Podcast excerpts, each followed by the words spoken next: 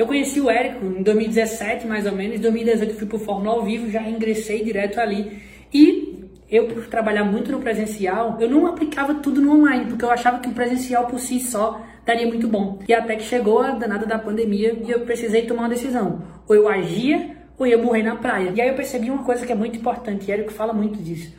Quanto mais as pessoas se transformarem com o que eu, com o que eu vendo, com o meu produto, de forma gratuita, mais elas vão pagar para isso. E foi isso que comecei a fazer. Aí, em, ainda em abril, mais ou menos, eu fiz o primeiro lançamento.